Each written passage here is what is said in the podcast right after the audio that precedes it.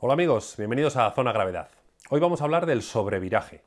Ya hemos visto que el sobreviraje es una situación en la cual el ángulo de deriva de las ruedas traseras es mayor que el ángulo de deriva de las ruedas delanteras.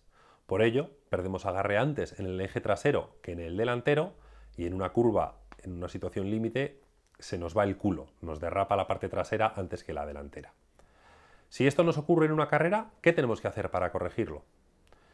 Lo primero, el sobreviraje es generalmente más complicado de corregir que el subviraje. Y además, si, aunque lo consigamos corregir, generalmente salimos a una velocidad muy reducida.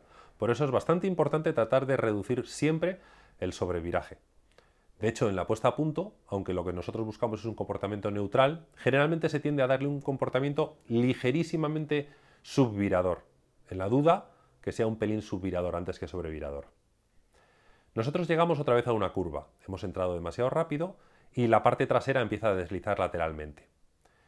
la dirección en la que apunta la carrilana ya no es la trayectoria que nosotros queremos seguir, sino que apunta hacia el vértice de la curva, se ha girado de más. La manera clásica de corregirla en automovilismo, con un motor de tracción trasera, es dar gas. ¿Por qué? Porque al igual que cuando nosotros frenamos desplazamos la carga hacia el eje delantero, al acelerar se desplaza carga hacia el eje trasero, con lo cual le damos más agarre. En nuestro caso es evidente que no podemos hacer esto. Es una causa más por la cual el sobreviraje es tan complicado en los deportes de inercia. Como no podemos dar gas, la única manera de corregirlo es mediante el contravolante. Las ruedas delanteras tenemos que girarlas hacia el exterior de la curva, de tal manera que el morro de la carrilana vuelva a ponerse un poco más paralelo a la trayectoria que nosotros queríamos buscar. La frenada, sin embargo, en el caso del sobreviraje complica las cosas. Cuando nosotros frenamos, vamos a introducir más sobreviraje.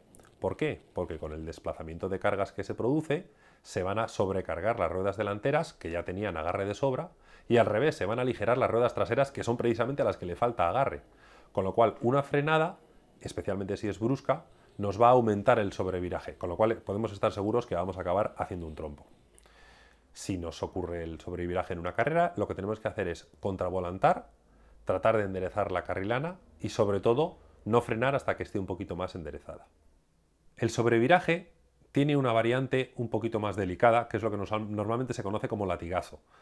Cuando nosotros sufrimos un sobreviraje, por la causa que sea, y enderezamos la trayectoria de la carrilana, si lo hacemos demasiado rápidamente, nos puede ocurrir el efecto contrario, que cuando la parte trasera del vehículo se nos había ido hacia un lado, pongamos hacia la derecha, al recuperar la trayectoria no nos pongamos otra vez rectos, paralelos a la carretera, sino que la parte trasera se nos vaya hacia la izquierda otra vez, como en el efecto de un látigo.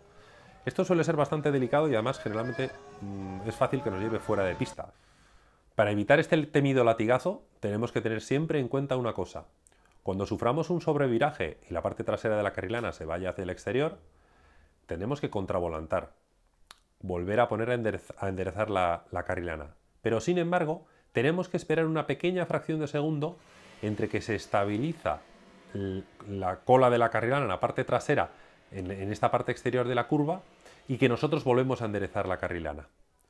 Si volvemos a enderezarla demasiado rápido, se va a producir este latigazo y se nos va a ir la parte trasera de la, de la hacia el lado contrario. Por eso hay que mantener un poco la sangre fría y si alguna vez te ocurre que se te intenta ir el culo hacia un lado y estás a punto de dar un trompo y eres capaz de controlarlo, espera una fracción de segundo antes de volver a enderezar el volante.